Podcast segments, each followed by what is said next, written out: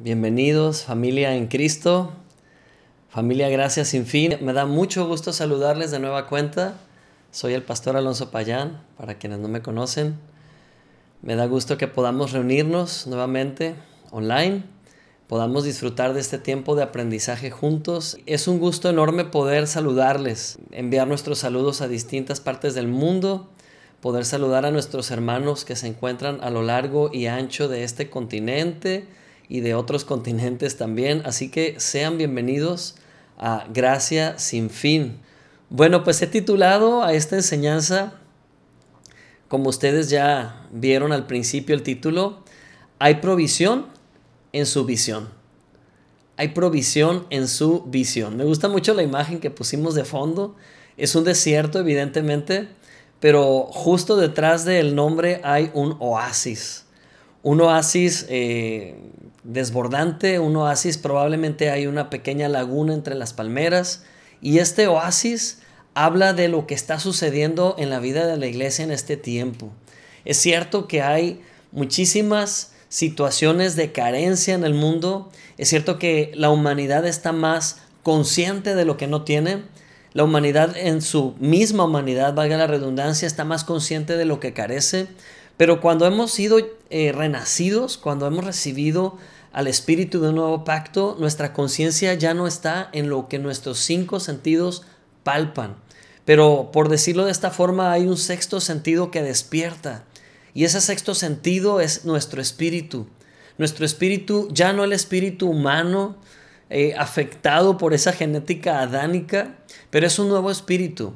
Es más, Dios no remienda, Dios no hace reparaciones al espíritu humano. Cuando aceptamos a Cristo recibimos un espíritu nuevo. Y ese espíritu nuevo, por estar vivo, por ser uno con Cristo, por ser el mismo espíritu de poder de resurrección, ese espíritu nos confirma todas las cosas y nos recuerda nuestra herencia. Amén.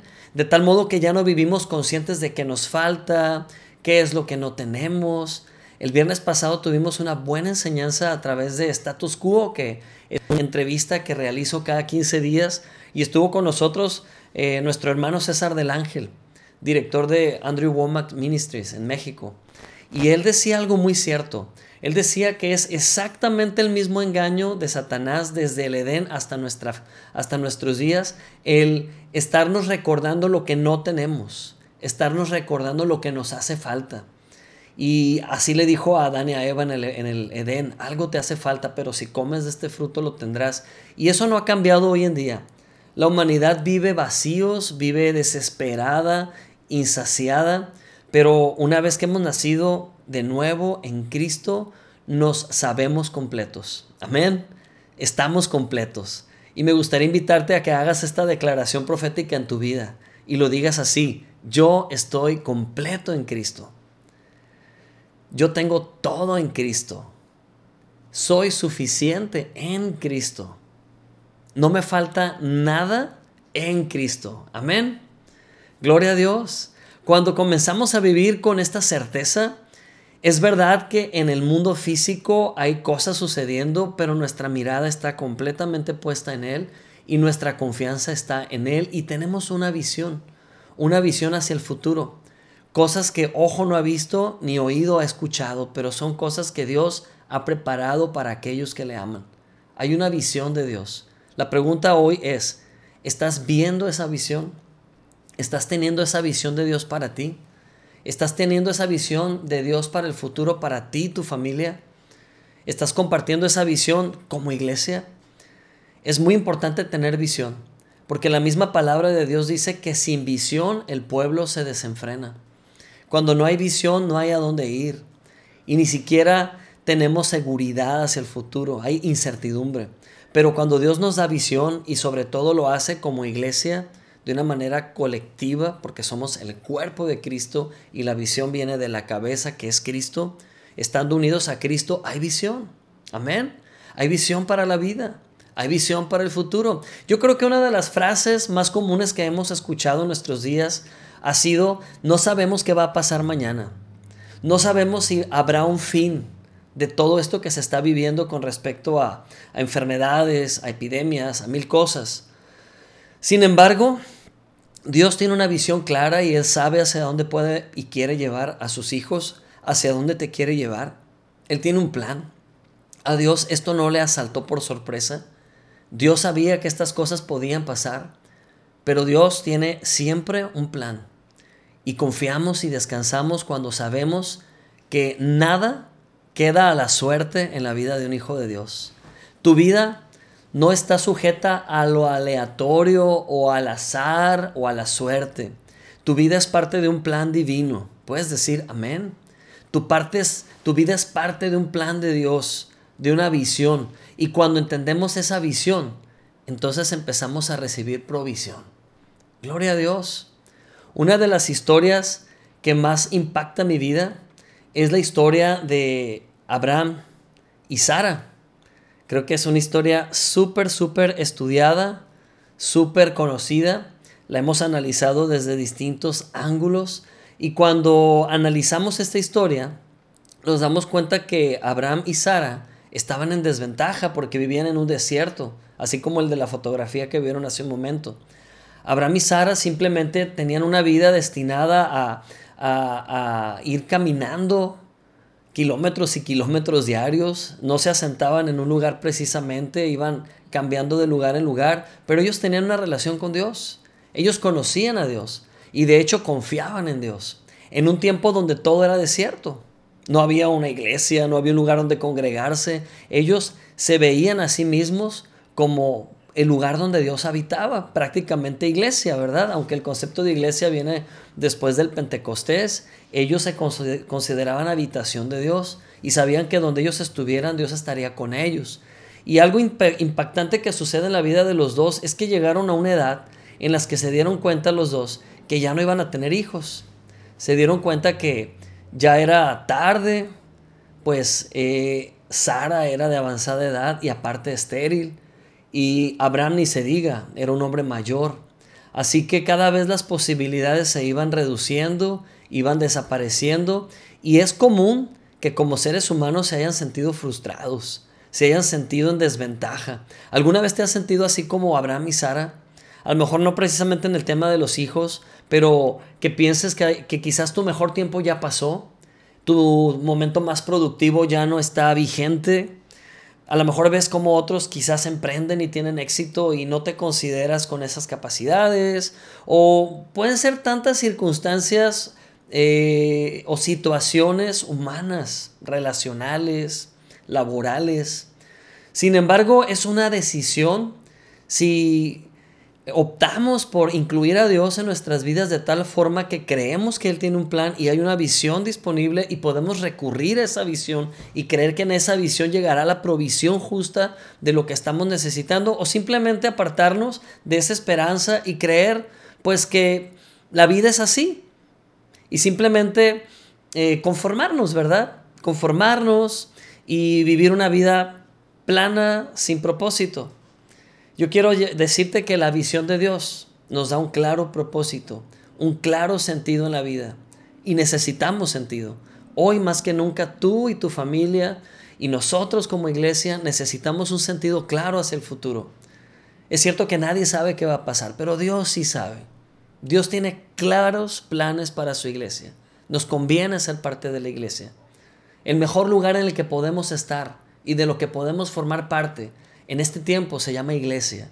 Y si tú eres miembro de la iglesia, estás a salvo, porque Dios tiene una visión. Y en esa visión estás contemplado, estás incluido. Y Abraham y Sara a lo mejor parecían dos eh, personas errantes, sin destino, sin rumbo, vagando por el desierto, pero como Dios estaba con ellos, cada cosa que vivían tenía un propósito. Y quiero citar precisamente en el libro de Génesis, la primera vez que Dios le hace un llamado a Abraham y le dice claramente que tiene un plan para él. Y esto se encuentra en el libro de Génesis 12. Es una palabra que hemos escuchado antes. Y Dios le dice a Abraham en Génesis 12, del versículo 1 al 3, el Señor le había dicho a Abraham, deja tu patria y a tus parientes y a la familia de tu padre y vete a la tierra que yo te voy a mostrar haré de ti una gran nación, te bendeciré y te haré famoso, y serás una bendición para otros. Bendeciré a quienes te bendigan y maldeciré a quienes te traten con desprecio. Todas las familias de la tierra serán bendecidas por medio de ti. Amén. ¡Wow! ¡Qué promesa de Dios y qué llamado tan grande! Dios le estaba llamando a dejar lo familiar, lo, a lo que él estaba acostumbrado, quizás a lo que sus ojos estaban acostumbrados y probablemente lo que él sentía que podía controlar y poseer. Los apegos. Qué tremendo cuando sentimos que los apegos nos son quitados o retirados. Es ahí donde eh, somos de alguna manera probados y ahí sale a flote en qué estábamos confiando o de qué dependíamos. Pero Abraham dijo, sí Señor, acepto tu visión para mi vida y la vida de mi familia. Si tú dices que quieres hacer de mí una nación grande, probablemente Abraham pensó, no tengo hijos, pero si tú dices, tú pondrás los medios, tú proveerás. Y eso es lo maravilloso de una visión, amado hermano, amada hermana. Si tú quieres seguir viviendo una vida ordinaria, rutinaria, monótona, haciendo lo que todo ser humano se supone que debe hacer, no tiene nada de malo. Somos seres humanos. Pero déjame decirte que Dios tiene una vida sobrenatural disponible para ti. Déjame decirte que yo descubrí eso cuando era un joven. Yo reté a Dios y no me daba cuenta que me estaba retando a mí mismo. Yo dije, Señor, si esto es la vida, no tengo ganas de vivirla. Pero me aferro a creer que hay una vida sobrenatural disponible para mí. Y recuerdo que Perla y yo éramos novios y los dos decidimos creerle a Dios por más. Y quiero decirles que nuestra vida ha sido sobrenatural de alguna manera desde entonces. Hemos viajado por muchos países del mundo predicando el Evangelio. Hemos tenido la oportunidad de conocer personas maravillosas. Hemos tenido la oportunidad de plantar esta iglesia, de ver a una familia saludable, eh, amorosa, llena de gracia, creciendo junto con nosotros. Y todo esto ha sido desde aquel día que le dimos un sí al llamado de Dios. Dios tiene un llamamiento especial para ti y tu familia. Y no tengas miedo de dar un sí, así como Abraham no tuvo miedo. Para nosotros fue un desafío decir sí, Señor, pero cuando lo hicimos, desde aquel día, desde el día cero, comenzamos a caminar sobre las aguas como Pedro. Comenzamos a ver desafíos sobre lo natural. Caminábamos sobre lo que era natural. Entonces, estrenamos una vida sobrenatural. Y esa es la vida que Dios tiene destinada para sus hijos. Confía que Dios tiene planes de bien y no de mal, para darnos un destino y una esperanza. Amén. Y bueno, más adelante, en el mismo libro de Génesis, precisamente en el capítulo 15, aquí vemos a, Abraham en una segunda fase de su vida. Ya Dios le había prometido hijos, ya Dios le había dicho que tendría una descendencia. No le había dicho de un hijo, le había prometido una descendencia. Pero yo creo que Abraham comenzaba a cuestionarse el cómo. ¿Alguna vez te has preguntado cómo Dios va a hacer las cosas? Quiero decirte que cuestionarte el cómo no es incredulidad, más bien es fe. Porque si estás preguntando el cómo es porque crees que va a suceder. Y aquí Abraham le pregunta a Dios a manera de cierto reclamo, le dice, tú no me has dado descendientes propios, así que uno de mis siervos será mi heredero. O sea, Señor, ya te di chance de que cumplas tu palabra, de que ejecutes tu visión, pero no veo claro. Si tú dices que voy a tener descendencia, pues de seguro no va a ser de mi sangre, porque ya soy muy viejo, mi, esposa es estéril, también es grande de edad. Entonces lo más seguro es que me vas a dar herederos a través de mis siervos. O sea, Abraham humanamente buscó opciones. Creo que a veces nosotros buscamos opciones para ayudarle a Dios, ¿Alguna vez has tratado de ayudar a Dios? Yo sí. y créeme que no me ha ido nada bien. Porque cuando nosotros metemos la mano arruinamos las cosas. Pero cuando seguimos con confianza ese plan y esa visión que Dios tiene, las cosas van de, de mejor a mejor y a mejor. Amén. De bueno a mejor. Y aquí Dios interrumpe a Abraham. Bendita interrupción. Qué bueno que Dios no nos deja seguir con nuestros planes humanos tratando de resolver lo natural. Dios quiere manifestarse de manera sobrenatural. Amén. Y aquí Dios le dice en el versículo 4, después el Señor le dijo, no, tu siervo no será tu heredero, porque tendrás un hijo propio. ¿Quién será tu heredero? Entonces el Señor llevó a Abraham afuera y le dijo, mira el cielo, y si puedes, cuenta las estrellas, y esa es la cantidad de descendientes que tendrás. Y Abraham creyó al Señor y el Señor lo consideró justo debido a su fe. Amén. Qué bueno es Dios. ¿Te das cuenta cómo Dios nos ayuda a ver de una manera gráfica cuando la fe no nos permite o cuando nuestra falta de fe no lo permite? Dios sacó a Abraham del lugar donde estaban conversando, quizás era una tienda de acampar, pero estando ahí, viendo el firmamento, viendo el cielo, Dios señala las estrellas y le dice, Abraham, cuéntalas. No puedo, Señor, así será tu descendencia. ¡Wow! Hay otra porción ahí en Génesis donde Dios le dice, mira los granos de arena del mar, así será tu descendencia. O sea que tener una visión de Dios es una manera gráfica de Dios de mostrarnos el futuro. A veces esa visión puede ser sembrada en tu interior y lo puedes imaginar. A veces lo puedes escuchar, lo puedes escribir, escribe la visión, dice la palabra. Lo importante es que lo tengas presente. Y cada vez que te asalte la duda, cada vez que te asalte el temor a que las cosas no van a suceder, cada vez que te asalte la incertidumbre, recurre a esa visión de Dios, que la tienes por ahí escrita, a lo mejor dentro de tu Biblia, en una hoja de papel, o a lo mejor lo hablaste con tu esposa, tu esposo, para que hubiera evidencia, para que hubiera constancia. Cuando Dios me da a mí alguna visión, siempre lo comparto con Perla. Y le digo, te lo comparto porque cuando suceda quiero que haya un testigo y que diga, a mí me lo dijiste y está pasando. Y eso pasa muy seguido. Me dice Perla, ¿te acuerdas que me dijiste? Sí, mira, está sucediendo. Amén. Entonces registra la visión.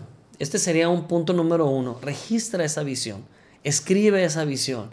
Hazla palpable, hazla gráfica, hazla visible, pero recuérdala. Yo creo que desde ese día la vida de Abraham ya no fue igual. Porque cada vez que se hacía de noche, y se empezaba a sentir solo, sin hijos, en desventaja junto con Sara, su mujer.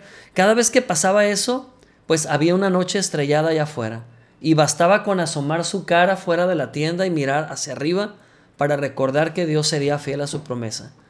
Y eso ayudó a su fe. Amén. Así que ten la visión clara y palpable frente a ti. Gloria a Dios. Qué increíble que en el versículo, en el capítulo 17, aquí Dios cambió el nombre de Abraham. Abraham era escrito sin H, en el hebreo sin Het. La letra Het es la quinta letra del abecedario hebreo, que por cierto Het significa gracia. Pues Abraham era sin gracia, Abraham era sin Het, sin H. Abraham así plano, llano. Sin embargo, tenía un bonito significado. Abraham sin H significa Padre exaltado. Es un bonito nombre. Es como decir que eres una persona honrada y bendecida. Padre exaltado. Aún así, Abraham no tenía hijos, entonces su nombre no tenía coherencia. Yo creo que cuando los mismos hebreos o israelitas que se topaban con Abraham ahí en el camino y escuchaban su nombre, lo primero que pensaban era, pues debe tener hijos, porque su nombre significa Padre exaltado. Y era una risión darse cuenta que era un hombre sin hijos. Pero ¿sabes qué? Ahí en capítulo 17, Dios visita de nuevo a Abraham y hace una reingeniería. Lo voy a decir de esta forma. Hace una reingeniería en el futuro de Abraham.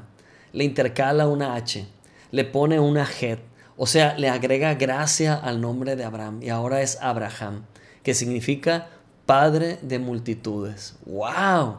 Padre de multitudes. Si el primer nombre era un poco ridículo si lo comparaban con la realidad, el segundo nombre ya con la reingeniería aplicada era totalmente aún más ridículo y más fuera de la realidad, porque anteriormente su nombre era Padre exaltado, ok, está bien, pero ahora era Padre de multitudes y no había nadie ahí más que él y Sara. Y ahora Sara tuvo que adaptarse a ese nuevo nombre de Dios para su vida y Sara tuvo que llamarle Abraham. Y cada vez que Sara hacía algo como comida o cena y le llamaba y le gritaba y le decía, Padre de multitudes, ya está lista la cena, vente a cenar, pues todavía sonaba más ridículo. Porque el Padre de multitudes no tenía multitudes, no tenía hijos. Pero se aferraron a creer el significado de ese nombre. Saraí era el nombre original de Sara, fue cambiado a Sara y se le intercaló también, se le agregó una H, es gracia. Y el efecto en Sara fue maravilloso, dice la Biblia que rejuveneció. Y yo creo que a partir de ahora todas las hermanas, en lugar de usar cremas, antivejez van a empezar a poner una H a su nombre.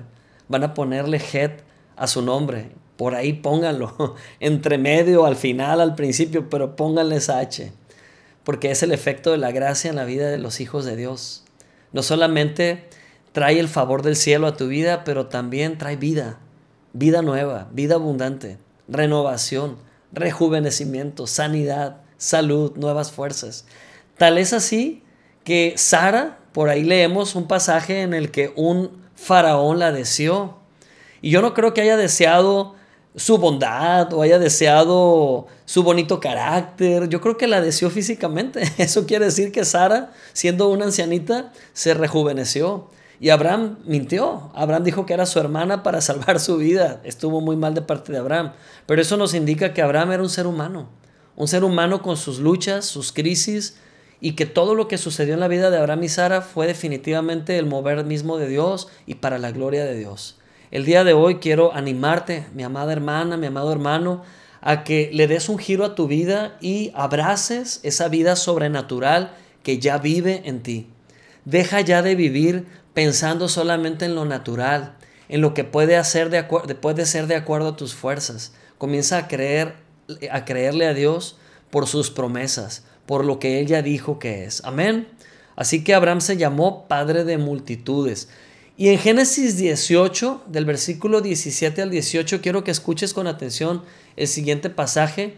Aquí Dios se dispone a abrir aún más esa visión, decide abrir aún más ese panorama ante los ojos de Abraham. Quiero entender que ya habían pasado bastantes años, la Biblia habla de cerca de 20 años que Dios le hizo una promesa a Abraham y no había pasado nada. Por eso cuando escucho a algún hermano decir, pues ya oré pidiendo que pase esto y no ha pasado, y le pregunto, ¿cuándo oraste? Pues la semana pasada.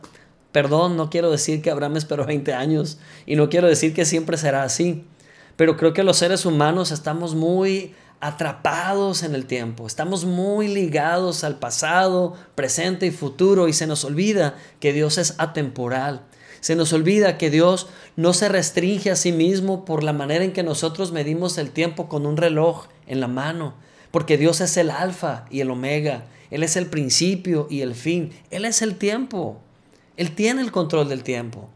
Hasta hay clichés, ¿no? Que por ahí decimos que, ay, los tiempos de Dios son perfectos, ¿no? Pues bueno, Dios es perfecto en sus caminos. Y Dios tiene el mejor momento para cada situación. De hecho, Salomón lo dijo en Eclesiastés, todo lo hizo hermoso Dios en su tiempo. Espera el tiempo de Dios para tu vida. La esperanza en Dios no avergüenza, porque siempre va a llegar la respuesta en el momento perfecto y lo único que va a quedar después de recibir esa promesa cumplida es un perfecto derramamiento de su amor en nuestros corazones. Lo dice la palabra de Dios. Pero ¿cuándo? Cuando abrazamos esa esperanza que no avergüenza. Amén. Así que le dice aquí Dios a Abraham en Génesis 18, 17, ¿ocultaré mis planes a Abraham? preguntó el Señor. Pues Abraham sin duda llegará a formar una nación grande y poderosa, y todas las naciones de la tierra serán bendecidas por medio de él. Así que hoy, imagina, imagina que Dios hace la misma pregunta con respecto a ti. ¿Ocultaré mis planes a Roxana? ¿Ocultaré mis planes a, Alejandro? ¿Ocultaré mis planes a Bricia? ¿Ocultaré mis planes a Mari? No, Dios no va a ocultar sus planes. Él no quiere que sus planes para ti sean un misterio, ni un día más de incertidumbre. Dios no quiere que tú vivas con miedo al futuro, con incertidumbre, incertidumbre, perdón, al futuro, porque no entiendas qué va a pasar. Pero aprende a descansar en su bondad, aprende a abrazar lo que Él está haciendo aunque no lo entiendas o aunque no estés viendo directamente el fruto, pero cree, confía. Hace algunos meses recomendaba que vieran una película que ah, para mí fue una manera muy palpable de, de Dios de hablarme. Y esta película en inglés se llama Faith Like Potatoes, que significa fe como las papas. Y creo que esa película la pueden encontrar en YouTube no con muy buena resolución, pero a lo mejor la podemos encontrar en alguna de estas plataformas de streaming, no sé. Y esta película está muy padre porque habla de un misionero. Voy a cuidar mucho de no spoilear la película porque la verdad que es muy emocionante llegar al final, pero lo voy a evitar. Pero en general, en las hipnosis podemos leer de que este misionero se va con todo y familia a vivir a África. Y estando en África, pues él va siguiendo un llamado de Dios. Y cuando llega allá se da cuenta que nada era como él lo imaginaba. Él iba con muchos ideales, él pensaba que en cuanto llegara y abriera su boca, los africanos se iban a entregar a Cristo. Y lo primero con lo que tuvo que lidiar fue llegar y darse cuenta que ni siquiera alimento había ahí, ni siquiera comida había ahí. No había recursos para vivir, él tenía que solventar una familia. Y se empezó a sentir muy frustrado y decepcionado de ese llamado y tuvo sus crisis humanas. La verdad que te identificas, porque todos tenemos esas etapas, ¿verdad? Esas etapas en la fe, en la que decimos, ¿estará realmente Dios conmigo? ¿Estará realmente Dios obrando a mi favor como tanto predica ese pastor? ¿Estará realmente Dios haciendo cosas favorables? Yo no las veo. Pues sabes que ese misionero renegando ahí con Dios, lo único que recibió como respuesta fue, siembra papas, siembra papas. Y yo creo que lejos de que esta respuesta fuera una bendición esperanzadora para este misionero, yo creo que fue la respuesta más confusa, sin sentido y frustrante que pudo recibir. Como que siembra papas, ¿verdad? Además de que el suelo se ve árido. Pues él hizo como lo recibió de parte de Dios y sembró papas.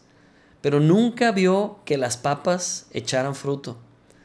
Obviamente nosotros sabemos que es un tubérculo y que no va a salir una planta hacia arriba y va a crecer un árbol de papas, no. Realmente es un tubérculo y la papa es como una raíz y crece hacia abajo. Entonces él nunca imaginó, porque no tenía experiencia de agricultor, él nunca imaginó lo que estaba pasando debajo del suelo. Y la maravilla de esto es que debajo del suelo había tanto alimento como él no imaginaba y ese alimento iba a ser suficiente para saciar su necesidad, la de su familia y la de muchas personas alrededor e iba a ser un medio de poder usado por Dios para mostrar su bondad y su provisión. Pero él tuvo que seguir una visión. Y aquí entendemos que cuando sigues la visión de Dios, ahí hay provisión. Amén. ¿A qué te está llamando Dios? En este tiempo, ¿a qué te está llamando Dios? No me digas, sí, pero es que no tengo los recursos para lo que Dios me está llamando. Tú da el paso. Yo le aprendí a mis hermanos argentinos, que si está por ahí alguno escuchándonos, yo les aprendí esta frase y me encanta. Si tú das el paso, Dios pone el piso y también provee el peso. Amén. Tú da el paso porque crees en esa visión de Dios para tu vida y confía que Él pondrá el piso, o sea, donde pongas tus pies, así como Pedro. Siguió el llamado de Jesús de ir hacia las aguas y al poner el pie en el agua, toda ley natural fue desafiada porque el creador de las leyes naturales estaba ahí. Y lo mismo te digo en esta tarde. No me importa qué tan desafiante pueda parecer el llamado de Dios para tu vida. Cree, que si das el paso, Dios ya está poniendo donde establezcas ese paso. Y Dios ya está trayendo la provisión para dar el siguiente, el siguiente y el siguiente y tantos pasos como necesites dar. Pero al igual que Abraham y Sara, aprende a registrar la visión que Dios te da, escríbela, háblala, compártela, abrázela, imprégnate de ella. Amén, porque sin duda, ciertamente, la visión se cumplirá. Gloria a Dios. Yo creo que una de las promesas que más recitamos los cristianos y más durante este tiempo que estamos viviendo es esa promesa contenida precisamente en Filipenses, dime un segundo, se me perdió. Se me perdió por aquí. Aquí está. Filipenses 4:19. ¿Qué dice Filipenses 4:19? Que lo sabemos súper de memoria. Mi Dios pues suplirá todo lo que os falta conforme a sus riquezas en gloria en Cristo Jesús. Amén. Claramente dice por qué Dios va a suplir o conforme a qué va a suplir. No dice que conforme a tu urgencia, porque regularmente es cuando pedimos, ¿verdad? Cuando ya la situación apremia y no nada más es desesperante, sino que es sumamente urgente y sentimos que nos vamos a morir y es ahí donde pedimos su provisión. Pero si tú caminaras constantemente en la visión de Dios, te darás cuenta que esa, ese sentido de urgencia con el que pides constantemente va a ir desapareciendo, porque ya no vas a vivir en una base de emergencias. Por muchos años, mi esposa y yo, como misioneros, sirviendo de tiempo completo, sin un ingreso, humano, por llamarlo de esta forma, o, un trabajo, eh, sostuvimos a nuestra familia, que en aquel tiempo nada más tenía dos bebés, y pudimos viajar a muchos países llevando el Evangelio. Muchas veces nos ganó la humanidad y nos ganó un sentido de emergencia y nos acostumbramos a vivir, como decimos los mexicanos, a la cuarta pregunta, siempre desesperados por soluciones, hasta que un día Dios nos enseñó a no depender más de ese patrón repetido, ese hábito malo que habíamos desarrollado como personas, pero a descansar en la promesa de que caminábamos sobre una visión y que Dios estaría trayendo todo lo que necesitáramos conforme a sus riquezas, no conforme a nuestra emergencia, no conforme a nuestra desesperación. Y es mi oración que el día de hoy Dios cambie tu mente y, y no ores con ese sentido de desesperación, sino que aprendas a vivir en una base diaria de confianza. Aprendas a vivir en una base diaria de descanso en su palabra, de alimentarte de pastos verdes, porque Él es el buen pastor y todos los días hay pastos verdes si así lo necesitas. No vivas de domingo a domingo. No seas un cristiano que se alimenta dominicalmente nada más, porque quiero decirte que con razón vives esas crisis entre semana. Porque lo único que te puede sostener es el pasto verde de su palabra día a día. Vive en una base diaria, ser pastoreado por el buen pastor, valga la redundancia, diariamente. Cristo es el buen pastor. Yo no soy el buen pastor. Ni el pastor fulano, ni mangano, nadie como humano es el buen pastor. Somos seres humanos, trabajando para el Rey de Reyes, sirviendo a Dios, pero si nosotros fuéramos considerados una figura alegórica dentro del rebaño, más que el pastor, somos los porteros. Somos responsables, somos mayordomos, estamos al cuidado de las ovejas de Cristo, no nuestras ovejas. Tú eres una oveja de Cristo, tú eres una oveja de su prado. Así que aprende a escuchar la voz del buen pastor que es Cristo y come su alimento día con día. Amén. ¿Por qué? Porque si vives en esa base de confianza, estarás viviendo conforme a sus riquezas en gloria. Es decir, Él tiene un plan glorioso. Y las riquezas ya, ya están siendo suplidas en esa visión. Y esto glorifica a Cristo Jesús. Por tanto, tus necesidades están siendo suplidas en Cristo Jesús. ¿Puedes decir un gran amén a esto? Gloria a Dios. Antes de que pidas provisión, pídele a Dios una visión. Yo creo que Abraham sabía que necesitaba un hijo. Y no dudo que Abraham se desesperaba y simplemente basaba por momentos su relación en una necesidad. Señor, dame un hijo, Señor, dame un hijo, Señor, quiero tener descendencia, Señor, dame un hijo. Pero Abraham entendió que había algo más importante que la provisión, y era una visión, una visión a largo plazo. ¿Qué es lo que tú estás pidiéndole a Dios en este momento que haga? A lo mejor estás pidiendo que cambie a tu hijo. Señor, cambia a mi hijo, rehabilítalo, transfórmalo. Y a lo mejor lo estás pidiendo, aparentemente es lo que todo padre debe pedir por ser un buen padre, pero a lo mejor estás pidiendo muy poquito, porque Dios no quiere rehabilitar a tu hijo nada más. Dios quiere darte un hijo nuevo. O sea, ese mismo hijo transformado de alma, corazón, espíritu y todo. Amén. A lo mejor tú estás pidiendo mal porque solo estás pidiendo una pequeña tranquilidad para ti como padre que tu hijo esté bien. Pero ¿qué tal si Dios en su visión y en sus planes quiere que tu hijo sea un predicador del Evangelio y lo quiere llevar por las naciones? Entonces no estás pidiendo de acuerdo a sus gloriosas riquezas, estás pidiendo de acuerdo a tu emergencia pequeña, momentánea. Pide de acuerdo a la visión y vas a pedir bien. Amén. O sea, pide de acuerdo al plan de Dios y nada va a detener que la provisión de Dios esté ahí. O sea, visión o la visión supera la provisión. ¿Lo puedes decir? Para que se haga un patrón mental en tu mente, valga la redundancia. Puedes decirlo conmigo, la visión supera la provisión. Que no nos engañe la urgencia. Cuando tenemos una urgencia, la provisión lo es todo. Pero nunca dejes de ver más allá. Que no te nuble la visión, la necesidad, porque necesidades siempre hay, todos los días. Pero no vivas en esa base de que cada día pidas que Dios supla algo. Mejor pídele una visión. Y cuando abraces esa visión, automáticamente cada paso que das viene acompañado de el maná diario. Amén. El pueblo de Israel iba hacia Canaán, tenía una visión y por comprender que iban a una tierra prometida se despreocuparon por el sustento diario, hasta se acostumbraron que lloviera pan del cielo. Imagínense que les caiga un pan de la imperial cada día. Qué chulada, ¿verdad? Que te caiga un, un cuernito, una concha, un pay de manzana.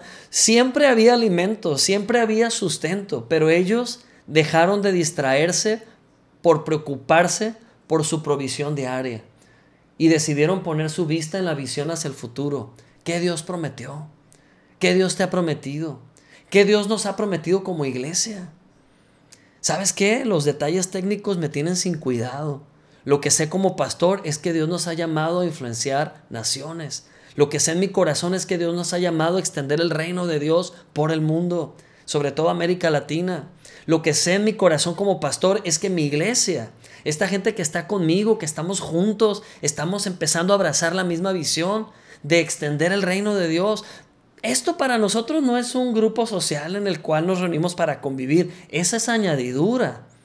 Eso está incluido y es una gran bendición poder tener amistad. El lunes con los hombres tuvimos un excelente tiempo, fuimos poquitos por la lluvia, pero yo dije, qué bendición tener amigos en el reino de Dios.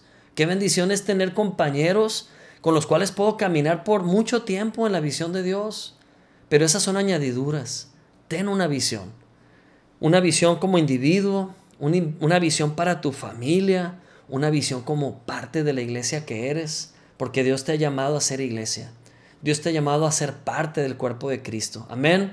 Así que Abraham sabía que necesitaba un hijo para poder ver concretada esa visión, pero dejó de preocuparse, dejó, perdón, de preocuparse por esa provisión y abrazó la visión, la cual superó todo. Y en esa visión, Abraham no solamente tuvo un hijo, tuvo dos.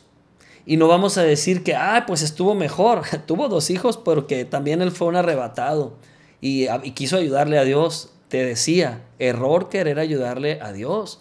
Aún así, Abraham desesperado, dando un paso más bien de incredulidad que de fe, teniendo un hijo con la sierva Agar, tuvo un hijo llamado Ismael. Dios respetó que era hijo de Abraham, venía del linaje de Abraham y Dios bendijo a Ismael, pero nunca se comparó la bendición de Ismael con la bendición de Isaac, el hijo de la promesa.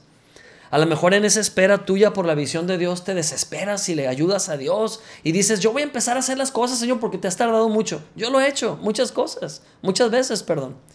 Me acuerdo que orábamos por un carro cuando recién tuvimos a Perlita y era una bebé y era un calorón aquí en Culiacán y teníamos un carrito sin aire y batallábamos mucho. Era como el carro de los picapiedras, no tenía piso. Bueno, se le cayó un pedazo de piso.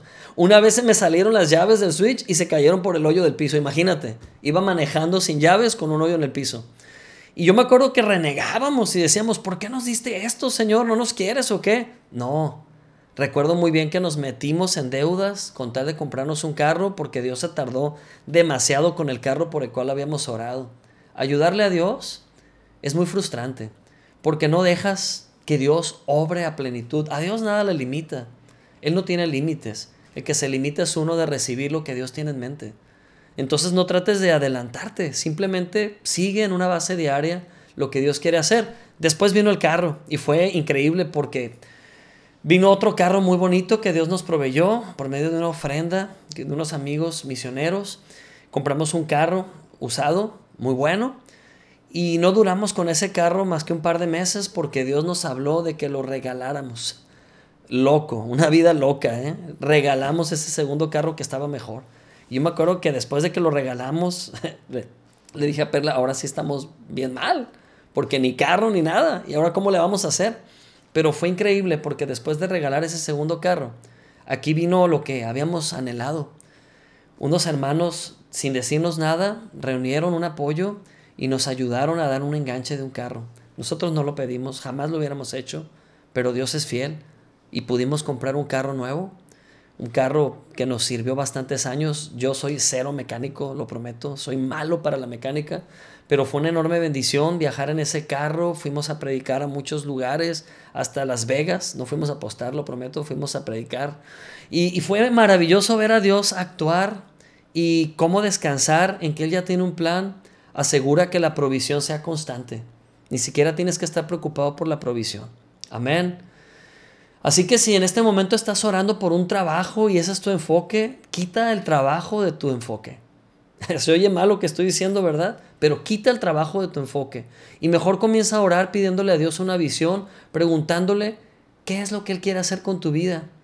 Te vas a sorprender que Dios no te quiere dar un trabajo, pero te quiere dar una posición de influencia pagada. ¿Ves la diferencia? Un trabajo es donde gastar tus horas y devengar un salario. Pero Dios te quiere poner en una posición donde seas bendición, donde seas influencia y además te paguen por ello. ¡Qué bendición! O si estás en este momento pidiendo que Dios te sane de una enfermedad, Dios lo puede hacer así, un tronar de dedos. Pero pregúntate qué visión Dios tiene. Número uno, Dios quiere que seas sano. Dios no planeó la enfermedad para ti pero a lo mejor estás pidiendo acotadamente o limitadamente y lo que Dios quiere es que tú seas un referente y un testimonio de su poder sanador y no solamente seas sanado y tarán, se acabó, pero que seas sanado y ahora seas tú un medio de bendición y de testimonio de poder para que muchas otras personas sean fortalecidas en la fe y crean en un Dios sanador y tú les guíes a creer en un Dios sanador. Ahorita hay muchos conceptos peligrosos, amado hermano, amada hermana, de los cuales debes huir y debes alejarte. Hay muchos conceptos que la nueva era, el gnosticismo, el esoterismo están introduciendo al vocabulario común diario, tanto de niños, jóvenes, adultos, personas mayores, palabras de las cuales tienes que deshacerte por completo. El mundo habla de meditación, de visualización, de la ley de la atracción y tantas opciones, algunas placebo que lo único que hacen es distraerte. La fe no tiene sustitutos. Tú no necesitas estar vacilando entre lo que el mundo llama eh, positivismo y la fe real bíblica. La fe real bíblica es suficiente porque es Cristo en ti. Con la fe bíblica es suficiente para que conquistes lo inconquistable en Cristo Jesús. Ten una imagen completamente bíblica de tu futuro porque ahí está la provisión. Puede que me vas a hacer la pregunta que todo el mundo me ha hecho, ¿y cómo? ¿Cómo puedo tener una visión bíblica acerca de mi futuro? Está bien fácil, amado hermano. Si ocupas un poco de ayuda, si necesitas un poco de ayuda, no vas a recibir un poco de ayuda, mucha ayuda. La palabra de Dios está llena de imágenes muy gráficas de cómo puedes llegar a verte si lo crees. Voy a citar algunas de ellas, como por ejemplo Jeremías 17, del 7 al 8, que dice esta promesa de Dios y me encanta cómo viene en forma de una metáfora o una alegoría. Por favor, lee conmigo en voz alta y dice así, pero benditos son los que confían en el Señor y han hecho que el Señor sea su esperanza y confianza son como árboles plantados junto a la ribera de un río con raíces que se hunden en las aguas. A esos árboles no les afecta el calor ni temen los largos meses de sequía, sus hojas están siempre verdes y nunca dejan de producir fruto. Amén. Quiero que cierres tus ojos una vez en esta ocasión y voy a leer una vez más, pero cierra tus ojos e imagina, gráficamente imagina lo que este texto bíblico dice. Cierra tus ojos y escucha esta promesa. Dice, pero benditos son los que confían en el Señor y han hecho que el Señor sea su esperanza y confianza. Son como árboles plantados junto a la ribera de un río con raíces que se hunden en las aguas. A esos árboles no les afecta el calor ni temen los largos meses de sequía. Sus hojas están siempre verdes y nunca dejan de producir fruto. Abre tus ojos. ¿A poco no te sientes más fortalecido al escuchar este texto que antes, porque eso eres tú. Tú has creído en el Señor, has confiado en el Señor y el Señor te ve así, como un árbol, como un roble victorioso. Sus raíces están en las aguas, o sea, en la palabra. Las aguas son la palabra. Ahí están tus raíces, de ahí viene tu éxito, de ahí viene tu vida. Y dice que no te va a afectar el calor ni los largos meses de sequía. Si quieres considerar esto que estamos viviendo como humanidad como una sequía, ahí está la respuesta. No te va a afectar. Amén. Dios tiene maneras de hacer las cosas. Y es tu decisión si quieres ir detrás de tus necesidades y tus emergencias y tus urgencias o abrazar por fe la visión de Dios, la visión bíblica que incluye provisión. Amén. Y así como acabo de dar este ejemplo, como una imagen gráfica muy clara que te puede ayudar a estar firme ante las vicisitudes o necesidades de la vida, pues hay muchas otras más. Por ejemplo, Proverbios 14.1 dice que la mujer sabia edifica su casa. Ya no te veas más como una mujer eh, en desventaja, comienza a verte como la mujer sabia que dice la Biblia que eres, que edifica su casa. Y si quieres más información, lee todo Proverbios 14, lee Proverbios 31 también. Y hazte una imagen, abraza una visión de quién eres para Dios, no nada más en el, en el futuro, pero ya desde el presente. Mírate como esa mujer sabia que dice la Biblia que eres. Y si quieres ver el futuro de tus hijos, no trates de verlo en las tendencias, ni trates de verlo en lo que pronostican los expertos o los que manejan los titulares de las noticias. No trates de buscar el futuro de tus hijos en lo que el mundo dice que va a pasar. Mejor vea la palabra de Dios y te doy un perfecto ejemplo que te va a ayudar a no distraerte con lo que está pasando y tener confianza que tus hijos van a tener un futuro lleno de certeza. Y esta palabra está en Deuteronomio 28:13. ¿Qué dice? Dice, el Señor te pondrá a la cabeza y no en la cola. Siempre estarás en la cima y nunca por debajo. Gloria a Dios. Amén. Empieza a ver a tus hijos en la cabeza, no en la cola. Empieza a ver a tus hijos exitosos, bendecidos, prosperados, altamente favorecidos. Esta imagen yo la planté no solamente en mi mente, se la planteé a mis hijos desde que eran bebés. Todos los días, cada vez que los llevaba, incluso al preescolar, en el carro, yo les decía, tú eres cabeza y no eres cola, porque Dios dice que siempre estarás en la cima y nunca por debajo. Y no, lo está, no estaba sembrando en ellos orgullo humano y, prepotencia, no. Siempre les recordaba que esto era a causa del amor de Dios por ellos. Y si de algo se iban a jactar, era de cuán amados eran por Dios y de cuán favorecidos eran por Dios, no de sus propios medios, ni su propio carácter para aplastar a otros y ellos a quedar arriba, no el favor y la gracia de Dios se encargan. Si tú eres papá y me estás escuchando, si eres abuelita o abuelito y me estás escuchando, es hora de que empieces a hablar al futuro de tu descendencia, empieces a bendecir tu generación y empieces a hablar un futuro glorioso a sus vidas, en lugar de estar hablando lo obvio o los dolores de cabeza que de vez en cuando te dan. Son jóvenes, a lo mejor son niños. Criar a hijos es una tarea complicada. Pero no te cases con el presente y comienza a hablar la visión bíblica de Dios para tus hijos. Amén. Así o más sencillo. La palabra de Dios nos da todos los elementos para construir en fe el futuro que Dios soñó para nuestras vidas. Por algún motivo, Dios no nos lo entrega construido, nos invita a participar con Él, paso a paso, día a día, confianza en confianza, declaración en declaración. La fe no se construye en un día. Cristo entra a tu vida en un día y te hace salvo para siempre y ahí si tú no hiciste nada, fue un regalo de gracia, favor inmerecido. Pero si tú quieres crecer en la confianza en Dios, necesitarás responder un sí cada día. Sí, Señor, confío en ti. Decido caminar contigo. Decido confiar en que todo va a estar bien. Y no decirlo como un cliché positivo, todo va a estar bien. No, Cristo es mi bienestar. Él, él hará que todo esté bien. Ten una visión para tu vida ten una visión para tu familia, ten una visión para tu iglesia, mírate en esa visión. Visión de fe es ver lo que Dios está viendo. Pregúntate ante cada circunstancia difícil antes de juzgarla como humano y decir no voy a poder. Siempre pregúntate, Señor, ¿qué es lo que tú estás viendo? ¿Qué es lo que tú estás viendo en medio de este problema?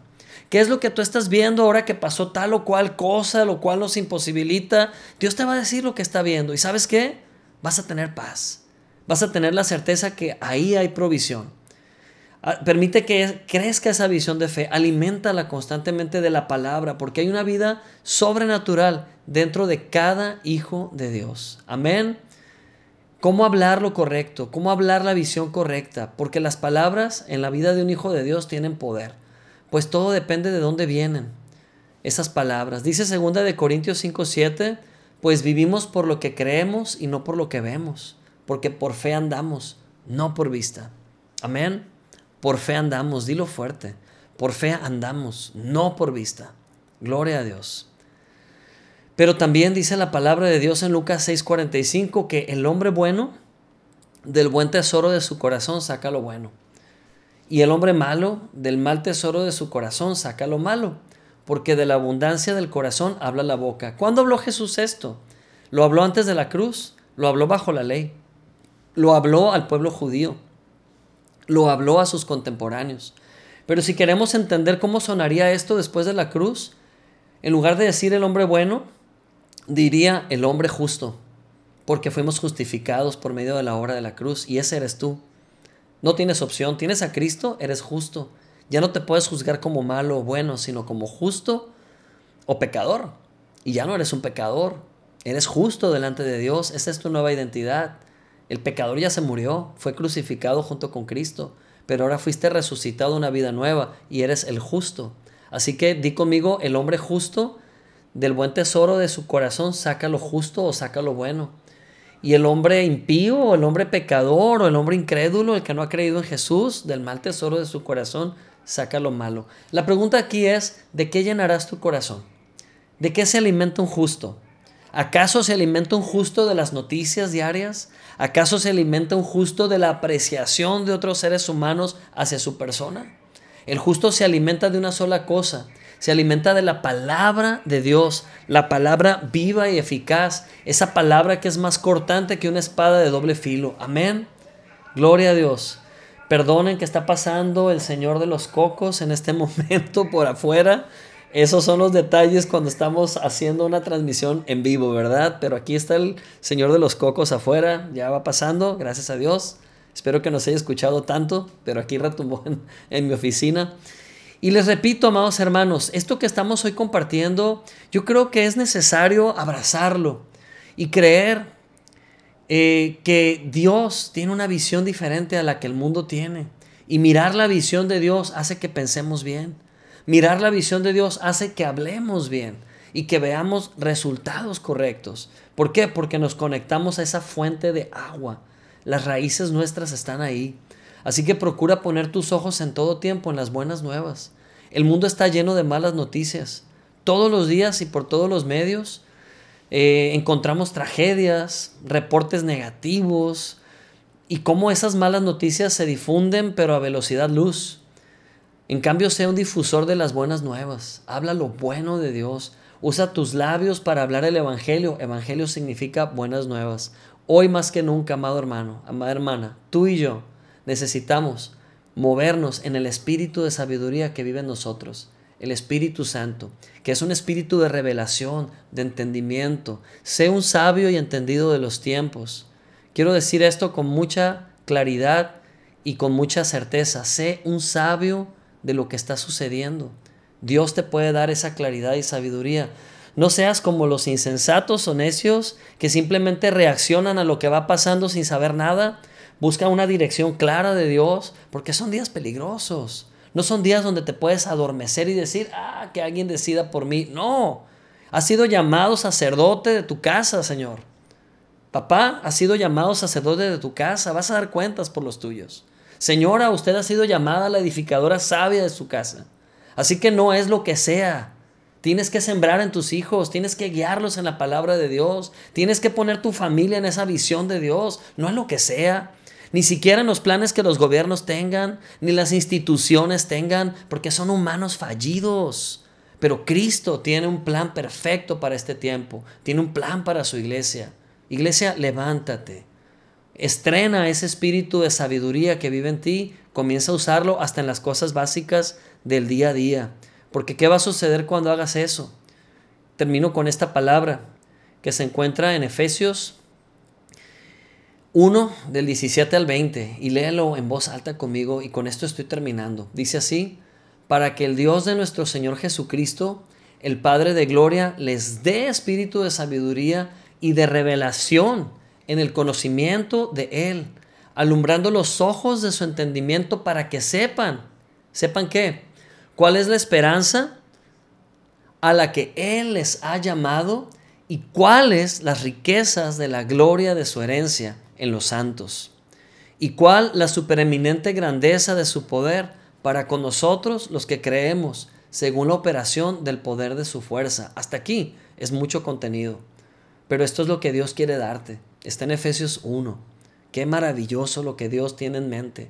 Quiere que tus ojos no vivan como ojos ciegos, pero quieren que tus ojos espirituales estén abiertos y disiernas lo que está pasando, disiernas el plan de Dios para ti tu familia, disiernas las bondades de Dios, vivas en función de ello, pero los ojos tuyos tienen que ser alumbrados, los ojos de tu entendimiento.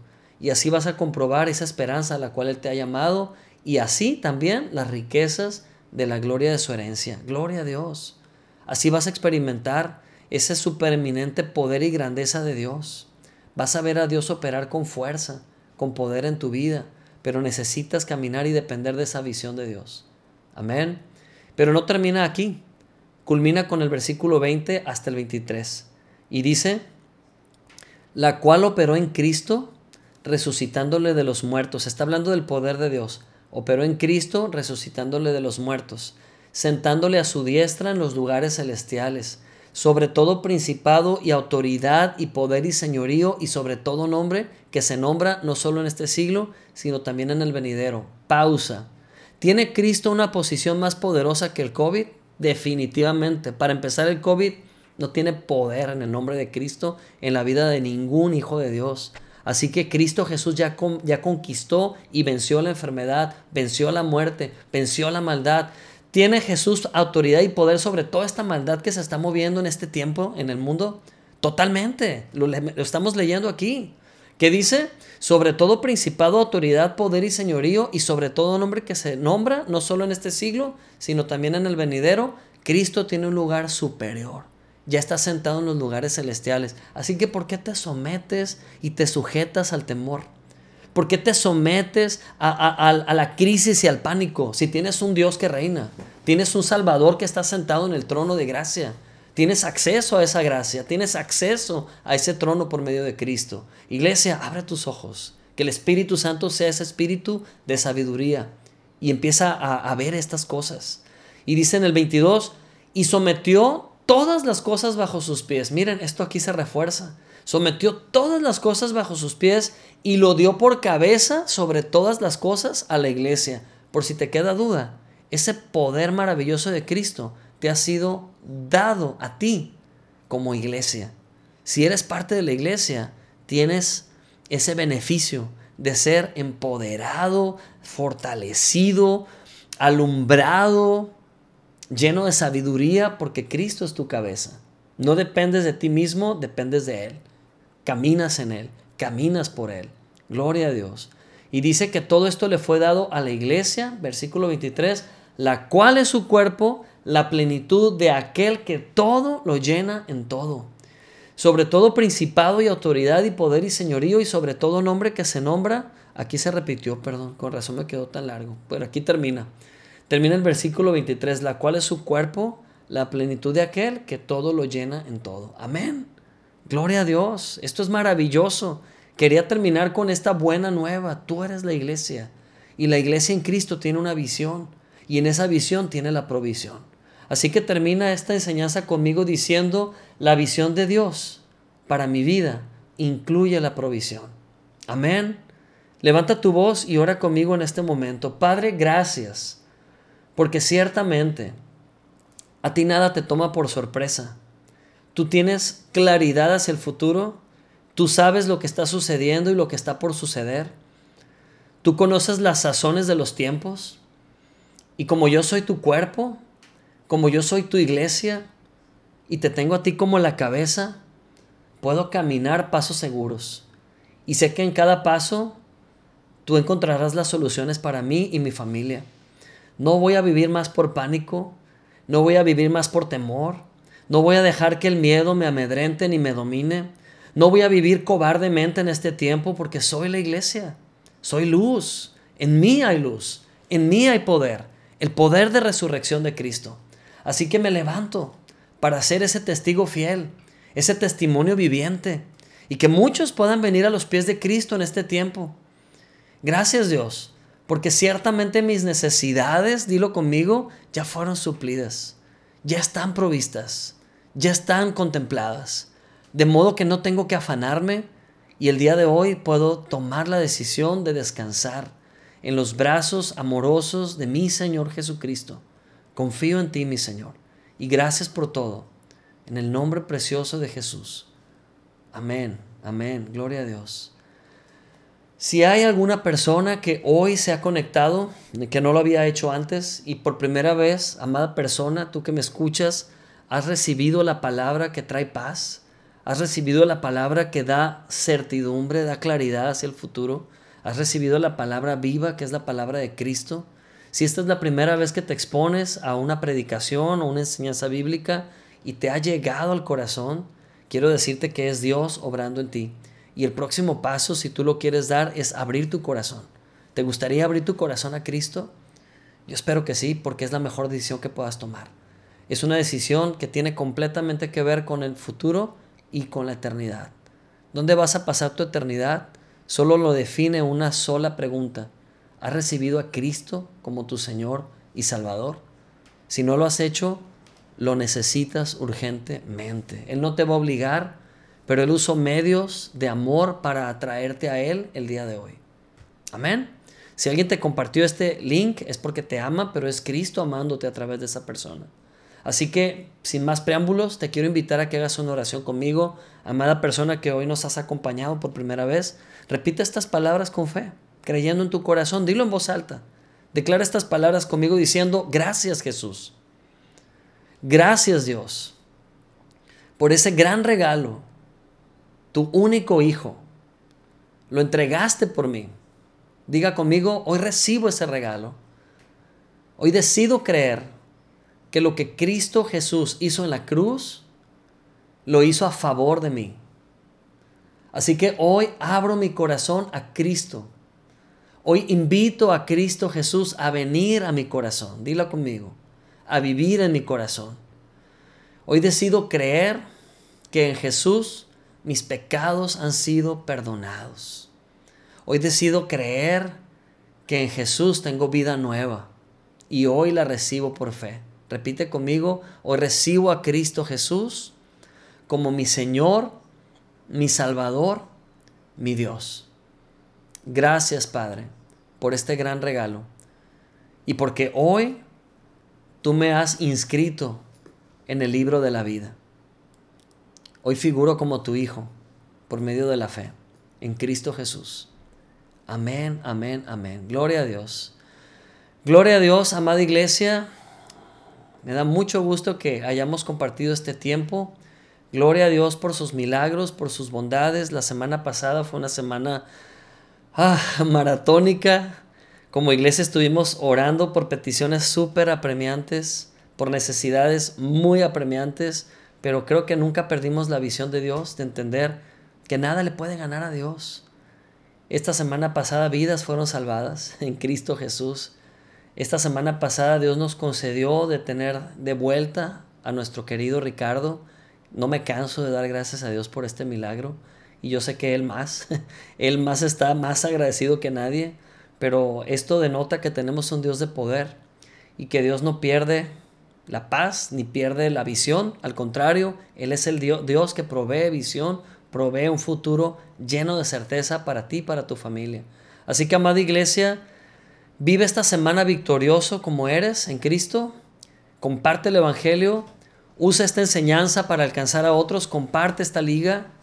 Y deja que el poder del Evangelio salve muchas almas en este tiempo y en el tiempo venidero. Te mandamos un abrazo enorme. Muchas gracias por ser parte. Si deseas colaborar eh, a través de contribuir con tus diezmos y ofrendas, eh, puedes pedir la información aquí mismo por inbox. Y nuevamente muchas gracias por ser parte de Gracias Sin Fin. Aquí estamos, les enviamos un abrazo enorme, les amamos, bendiciones. Nos vemos el próximo domingo presencial. Estén expectantes de la información que vamos a socializar prontamente. Bendiciones, un abrazo.